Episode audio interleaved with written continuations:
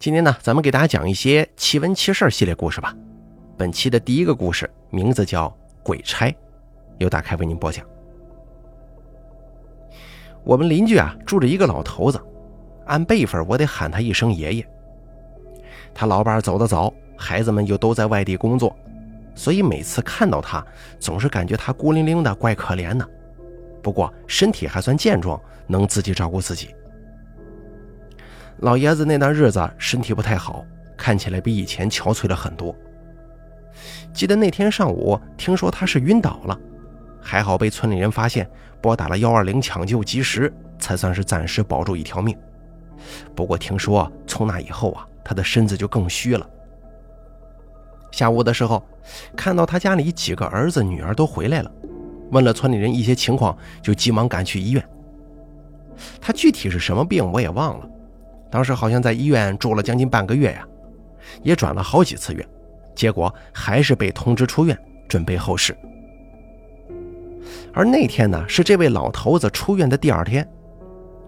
那天我晚上吃过晚饭以后，躺在床上就看电视，可是刚看没一会儿睡着了。确切的说，当时的我是处于半梦半醒的状态的，梦里我就这么半躺在床上看电视。朦朦胧胧地看到两个穿着古代官差一样衣服的人走到了我床边，房间门是半开的，其中有个人呢拿着个铁棍，有一头是尖的，另一个人拿着一条绳子。那个拿铁棍的人就问我：“你是不是属猪的？”我回答说：“我属兔啊，我不属猪啊。”另一个人说：“哦，那是隔壁的。”然后两个人转身从门口就走出去了。当时在梦里也没觉着家里怎么来了两个人，哎，有什么怪异的，更没感觉有多害怕，哎，就是这么很顺其自然发生的。而看到他们两个出去之后，我赶紧穿上鞋子跟着跑了出去。可是当我跑出来的时候啊，已经看不见人了。在梦里也不知道当时是白天还是晚上，总之啊，院子里的东西都能看见，就是没有刚才出来的那两个人了。正在迟疑间，我听到隔壁传来了很清晰的猪叫声。我在梦里也没觉得奇怪，因为猪叫声嘛，在村里听到很正常。可是这个梦啊，做到这儿，我就被哭声给惊醒了。醒来的时候，发现电视还没关，我还在床上半躺着，并且房间的门确实是半开着的状态的。哎呦，当时那梦啊，特清晰。回忆起来，这个猪叫声也很清晰。当时也没想那么多，看了会儿电视就睡觉去了。第二天早上，大概是村里人得知老爷子去世了，哎，几个比较八卦的老婆子在村头聚了一堆，七嘴八舌的说老爷子命苦啊，等等等等。忽然听到有人说了一句：“他是属猪的，也有这么大年龄了。”别的没怎么在意听，只是听到他属猪。我就回想起我的那个半梦半醒的梦了，并且当时那两个人还说在隔壁还有猪叫的声音，并且隔壁老爷子他一个人住也没喂猪啊。而且两个人刚走没多久，我就被哭声惊醒了。现在联想起来，用俗话说，他们俩是不是阴差来抓这老爷子走的呀？再说下一个故事，蟒蛇。高中毕业之后呢，经人介绍，我到邻村韦宝顺开的这个龙虎饭店打工了。龙虎饭店地处于亚热带，这里山高林密，野兽相当多。精明的韦老板为了多挣钱，打起了野味这个招牌，时刻趋之若鹜。饭店规模不断扩大，韦老板一下子就成了远近闻名的暴发户，并且饭店有一道菜叫龙虎斗。是将大蟒蛇与豹猫一同烹煮，这个菜就成了招牌菜了。于是饭店呢，干脆改名就叫龙虎饭店。可是这样一来，附近山上的豹猫跟蟒蛇可遭了殃了。韦老板出的收购价太诱人了，许多村民甚至冒着生命危险到一些人迹罕至的深山沟沟里头，这个捉蟒逮猫。饭店里整日都弥漫着血腥气，惨叫声更是不绝于耳。有一天，饭店收购了一条巨蟒，它足有六米长啊，直径得十多公分，它的鳞片呈金黄色，略微发白。据说这条蟒蛇是从当地有名的死人沟捉到的，估计是蟒群的头头啊。这大蟒昏睡了一天才醒来，韦老板走进铁笼就说：“哟，你还挺威风的，老子暂时不杀你，多展览你几天吧。”这大蟒似乎是听到了，慢慢的把头凑了过来，然后大嘴一张，喷出一团腥臭的粘液，正糊在韦老板脸上。韦老板猝不及防，惨叫一声，转身就跑啊！我们闻声跑过来，赶忙用清水给他冲洗。蟒蛇的粘液是腐蚀性很强的消化液，如果抢救不及时，肯定会留下疤痕的。就此，韦老板大发雷霆，举起高压水龙头，对准大蟒就是一阵喷射。最后发泄累了，韦老板恶狠狠地说：“要不是花高价买的，老子非得当场给你剁碎不可！我要让你生不如死。半个月后，老子四十大寿，就用你来下酒吧。”从那天起，大蟒就被单独囚禁在院中的大铁笼子里，不给吃，不给喝，还时不时的变着花样去虐待他一番。每天当着他的面宰杀他的同类，活剥蟒皮。而七八天过去了，这大蟒毫不屈服，一见韦老板，仍是怒目而视，直吐舌头。每次经过笼边，都会让人感到一种莫名其妙的恐惧啊。后来又过了几天。出事儿了，笼中的大蟒蛇竟然不翼而飞了。韦老板闻讯赶来，脸色煞白，圆睁二目，围着笼子就转起了圈只见这笼子的门完好无损，笼子的粗铁条也没断裂，除非是有人故意放它，否则这大蟒绝对逃不掉。韦老板猛地一转身，龇牙咧嘴地说：“是谁把它放了？承认了没事不过要是被我查出来……”我扒了他的皮，我们都吓傻了，纷纷诅咒发誓：“哎，不是自己干的。”韦老板阴沉着脸，又走进铁笼，仔细观察，终于发现一处龙檐下有脱落的大蟒鳞片，上面有两根铁条的间距稍微大了一点，看来大蟒啊就是从这儿钻出去的。后来我们议论了半天，终于不得不承认眼前的事实啊，大蟒的身子是非常有弹性的。而且据说它会气功，身子可粗可细。为了自由，他承受了难以想象的痛楚啊！韦老板倒抽几口凉气，没再说什么。大约在凌晨两点多钟的时候，正在熟睡的我被一声忽如其来的惨叫给惊醒了。我一个机灵爬起来，在院中观望。这不看则已，一看我的魂儿差点没吓飞呀！明亮的月光之下，只见几十条蟒蛇如同幽灵一般爬满了院子，有的已经从窗子进了屋啊！我从来没见过那么多大蟒集体行动。平常在饭店见的大蟒都是蔫头耷了脑的，而如今眼前这些大蟒一条条的杀气腾腾，气势汹汹啊！我发出变调的呼叫，说道：“大家快醒醒啊！快醒醒啊！蟒蛇进屋了！”很快，惨叫声就响成一片，瞬间，大蟒把几间屋子团团包围，围住韦老板的蟒蛇尤其多，简直就是水泄不通。屋里的几名男厨师跟伙计对大蟒早就司空见惯呢，亲手杀死过无数条了。惊恐过后，他们就抄起各种家伙与蟒蛇搏杀起来。一阵猛杀猛打之后，总算有几个人冲出了屋子，到了院子里头。蟒蛇的攻势放慢了，有几条蟒蛇冲向韦老板的屋子，大概是去增援吧。看来这次啊，蟒蛇重点攻击对象就是韦老板。由于门窗空隙，进屋的已有好几条了。我隐约看见那条越狱的巨蟒了，因为它金黄的身子太显眼了，个头也大得多。我当时就明白了，这是他带着同伙报仇来了。可奇怪的是，一直没见韦老板的身影，也没听见任何搏斗声啊！我冲院中的几个人大声喊：“快上房，这里安全！”他们如梦方醒，忙不迭地找到梯子，拼死拼活地爬上房。大蟒蛇开始往房顶上爬，我们几个人齐心协力，倚仗着居高临下，总算是打退了他们的进攻。而大蟒们终于从韦老板的屋里撤了出来。在那条金黄色巨蟒的带领之下，很快消失在了后山的丛林中。这下子确信危险已过，我们才下了房顶的。没能冲出屋的是严忠伟和李长友，平常两个人呢专门负责宰蟒，杀的蟒蛇最多。他们俩的肋骨被勒断了大半，内脏破裂，七窍流血，早已气绝身亡。女服务员的屋门窗较为严实，蟒蛇未能进入，他们毫发无伤，不过吓得全都晕过去了。而韦老板呢？我们一起走进他的屋门，外屋一片狼藉，没有他的影子。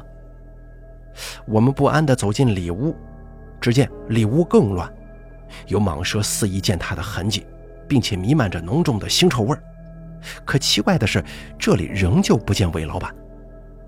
莫非韦老板被蟒蛇给掳走了不成吗？或者说被大蟒蛇给吞了？我的头皮一阵发麻，脊梁沟直冒冷汗。而这个时候，我们不约而同地注意到了墙角的大缸。那个缸高约一米五，稳稳当当地立在那儿，上头盖着盖子，缸壁有明显被勒过的痕迹。心想：魏老板会不会在里头啊？我们轻声喊：“魏老板，蟒蛇都走了，您快出来吧！”喊了几声毫无动静，我们顿觉大事不妙啊！迟疑了一会儿，才紧张地走过去，哆哆嗦嗦地撬开了缸盖。这缸盖是撬开了，只见韦老板浑身扭曲，脸色青紫，暴眼突舌，十指紧抓缸沿，都抓出血来了，死状可谓是惨不忍睹啊！估计韦老板一见大蟒闯进，知道自己冲不出去，立即钻进缸中，并且从里面拉紧盖子。蟒蛇围住大缸，想拼尽全力地勒破这个大缸，但根本不可能。几十条大蟒围住大缸，恼怒到了极点呢。那条金黄色巨蟒更是恨透了韦老板，死活不肯罢休。最后，他们用身子把缸死死地堵牢，不透一丝空气。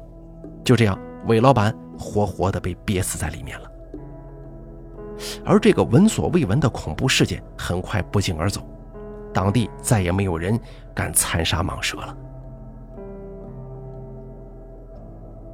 再给大家讲下一个故事啊，讲一个我小时候亲身经历过的事儿。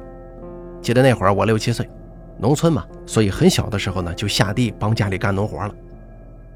那回是跟着妈妈一起去的。过了一阵妈妈叫我回家，路很长啊，要穿过一片大森林，而且到处都是坟墓，一户人家都没有。我有点害怕，可我还是一个人上路了。这路上越来越害怕，后来干脆就坐下来不敢走了，因为往前就是一片很大的森林，那里头真的阴森恐怖啊！我就想着坐下来等妈妈一起回家。等了很久，当时嘴里还一直在自言自语，因为害怕呀，就一直跟自己说话。可那会儿我总感觉有人一直跟在我身旁，然后我就说了一句。我要坐在这里，你先走吧。我又在那儿坐了很长时间。这个时候，我听到有人在砍树，就是从那片森林里传来的。我很是开心啊，因为这说明前头有人来了呀。我立马起身走了过去，听着声音呢越来越近，就加快了脚步。不过我后来看到的不是一个人，而是一件雨衣，是一件雨衣在看树。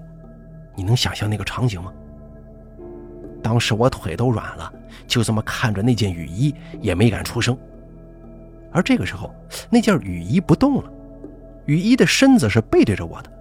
这时候，他身子的正前方慢慢的就向我转过来了。这会儿我真的不知道该怎么办好。他转向我的时候，看到他没有脸，什么都没有，真的只是一件衣服而已，并且他也这么看着我。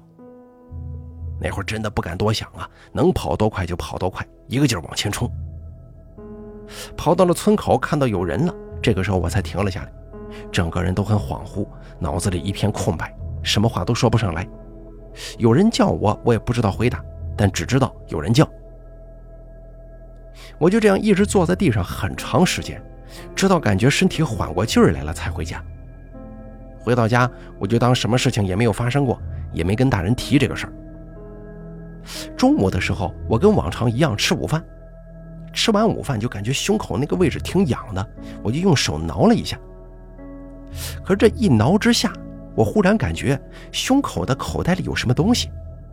我用手这么一掏，发现是一根骨头。这根骨头大概四厘米这么长，当时也没多想啊，就用手把这骨头给掰断了，掰成了四段。后来我忽然想到早上在森林里碰到的事儿，一种刺骨的寒冷涌上心头，害怕的跑到外面去了。也不知道多长时间，快到吃晚饭的时候我才回来。这事情我都没有跟大人们说呀，因为我觉得说了也没人信。而从那之后，我就遇到了一连串不可思议的事情，每天晚上都是在噩梦中醒来的，做的都是一样的梦。妈妈告诉我，我晚上起来自己去开门了。用手抓着门把手，一直这么拉，一直拉，他怎么叫都叫不醒我。然后我自己又会乖乖的回到床上睡觉去。不过我真的不相信自己会这么做。可后来我发现，睡觉之前我的脚是很干净的，第二天醒来的时候脚上全是泥巴。之后我奶奶摔了一跤，就一直要拄棍子走路，医生说骨头断了。直到十四五岁的时候，我还会梦游。每一次都是做同样的梦，有时候甚至跑出家门去，跑一段路才会自己悠然醒来。记得有一回，我拿着一把雨伞跑出去，那天晚上月亮很大很圆，一束月光照进我的眼睛，我很害怕看到那光芒，就赶忙用手挡，这个时候才醒过来的。醒来之后就问自己：我在这干什么呢？我手里为什么拿着雨伞呢？我不是在睡觉吗？我怎么跑出来了？而最后一次梦游也是做了同样的梦，那天晚上也是有月光，但比较暗淡，没有上次这月光刺进眼中那股疼痛了。感觉到我自己在奔跑，还听到有狗在叫，隐隐约约的有月光能让我看清路。有一家的狗还跑到我的旁边，跟着我一边跑一边叫。不过我觉得吧，它不是真的狗，这都是在做梦。现在想想有点后怕。当时那狗啊追着我过了它的地盘就不追了，那会儿我的脑子里啥也没有，就是空白一片。跑了很长一段路，感觉好累呀，不想跑了，就停了下来。这个时候整个人就像是睡觉睡醒了一样，看了看周围，还打了自己一巴掌，才发现自己又梦游了。我呢早已见怪不怪，习惯了，就又原路返回来。那回是我跑的最远的一段路。回来的路上，我看到了两个人，能够清楚地看到他们所穿的衣服，一个白衣，一个黑衣，距离不远，就在我前面五米左右。当时我没太注意啊，就觉得可能是村里的人出来垫泥鳅的，就加快脚步走。可是怎么走，竟然都跟不上他们。我加快，他们走的也快。直到拐弯到家了，也没能跟上他们，我就直接回了家。去推门的时候，才发现大门关着。后来想了想，大门关着，我是怎么出来的？哦，一定是后门出来的。于是我就去了后门，果然门开着。到了家，找到拖鞋，洗了一下脚，因为我每次梦游出去都是不穿鞋子的，这脚上很脏。而这个时候，奶奶起来了，也没说什么，我也没对她讲梦游的事儿。洗完脚，看了一下时间，正好是三点多一点儿。然后跟我一起睡的大哥也醒来了，我啥也没说，就这么又睡过去了。而正是从那天晚上之后，我再也没梦游过了。后来不知过了多久，奶奶从楼上摔下来死了，我妈妈得了重病，这已经是她第三次生病了，每次都检查不出来什么。第一次的时候没有去大医院，那是因为家里穷啊。我爸在广东打工，一个月才一千块钱，上不了大医院。只能在镇里请来医生。当时医生都让我爸签字了，而我妈的病呢，就是那种四肢僵硬，眼睛也一直睁着，时不时的眨一眨，好像有啥东西在捆着她一样。我们村里人有的比较迷信，就说拿点米去给当地的神婆吧，让神婆给点米来让我妈吃。当时我爸不信这个，不过医生都没办法，也只能尝试一下了。而我妈吃完神婆给的米之后，就能说话了。但还是神志不清，可我爸不信这个，说这都是人家医生治疗的功劳。后来我妈总算是度过了这一劫，好了之后啊，就跟我爸一起出外地打工，我也不读书了，跟着打工去。第一年我们一家人是在外头过的年，第二年回来过年，可没想到我妈的病又犯了。这个时候送她去大医院检查，人民医院检查不出什么病情，第二天早上立马转到南宁医科大，因为过年啊，医院也没啥人，主科医生都放假了。到了南宁之后，又做了一次全身检查，什么也检查不出来。家里人着急啊，就想到了上次的神婆。我伯母就拿着米去找这神婆了。不过神婆还是说没什么大事大概到今天两点多呀就会醒过来。我伯母后来跟我爸说了，可我爸还是不相信。不过到了两点多那会儿，哎，我妈还真就醒过来了。不过醒来的时候啊，脑子完全不清醒。她就好像是看到了很多人一样，一直乱喊：“哎呦，好多人呢，好多人呢！你们看到没有？”并且还一直数着数，一二三四这样数。后来医生说，我妈这是脑子有问题啊，要送到精神病科治疗。要知道，我妈平常那么好的一个人，怎么就得了精神病了？当时的我真的很疑惑。去到精神科的时候，我妈还一直在乱喊。医生下了药之后，她就不说话了。这一睡就是两三天。后来我妈好了之后，快出院那会儿，医生就问我妈记不记得之前发生了什么事情啊？我妈就说自己在家做了个梦，梦到死了很多人，整条河都是血呀。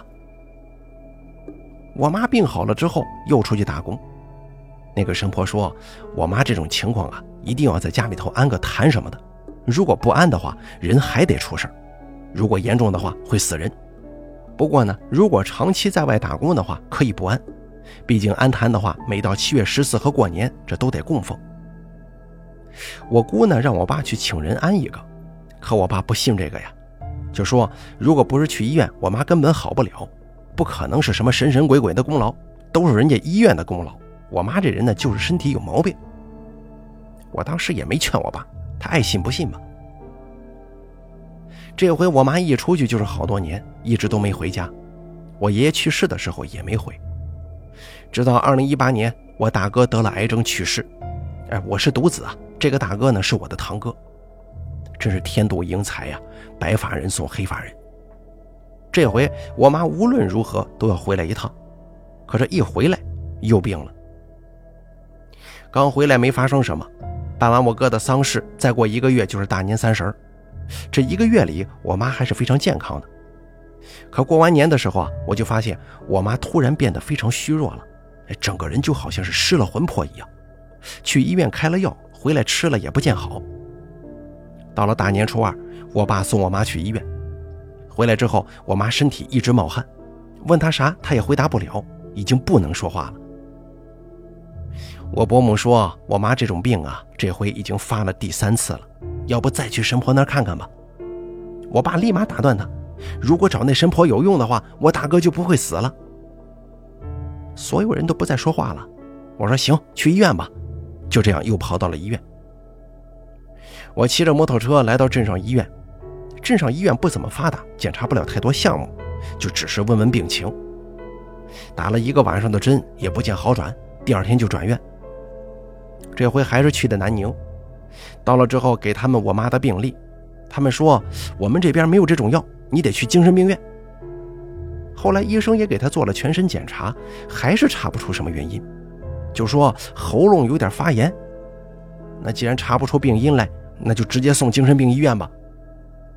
去了不到一天，又转回这家医院，因为我知道我妈不是精神病，具体什么情况我也不多说了。而来到这家医院的时候，我妈就开始说胡话，有时候骂人，骂我爸，有时候数数，从一数到一百，并且还说：“哎呦，我看到好多人呢，你快看，天花板上都有。”指天花板让我看，并且他刚吃完东西就说：“哎，我又饿了，让我买饭给他。”他说：“啥都要两份。”后来医生见他这样吵闹，给他打了两次镇定剂。可是每回不出半个小时，又开始胡说八道。这事儿让一旁的一个小伙子看见了，他偷偷的把我叫到楼梯口去抽烟。他就跟我说：“我妈这个病已经不是医院能解决得了的了，需要请一个道行高深的人去家里给我妈安个坛位，还给我讲了一些关于这些茅山道啊之类的东西。我觉得有道理啊，就去说服我爸。我爸后来也听进去了，我们就直接回家。可回去之后呢，我妈不管看到谁都骂，整整不停的这么骂了三天。不过她这个骂呀，不是用说的骂，而是用唱的骂。之后呢，请了神婆给她安了个坛，哎，她恢复正常了，直到现在都非常健康，跟个正常人完全没什么两样啊。你看这事儿，我就觉得非常的怪诞，也很神奇啊。好了，咱们今天给大家讲述的这个奇闻奇事系列小故事呢，就给大家说到这儿了。感谢您的收听。最近这个小阳人挺多呀，希望大家能够照顾好自己，保护身体。咱们下期节目不见不散。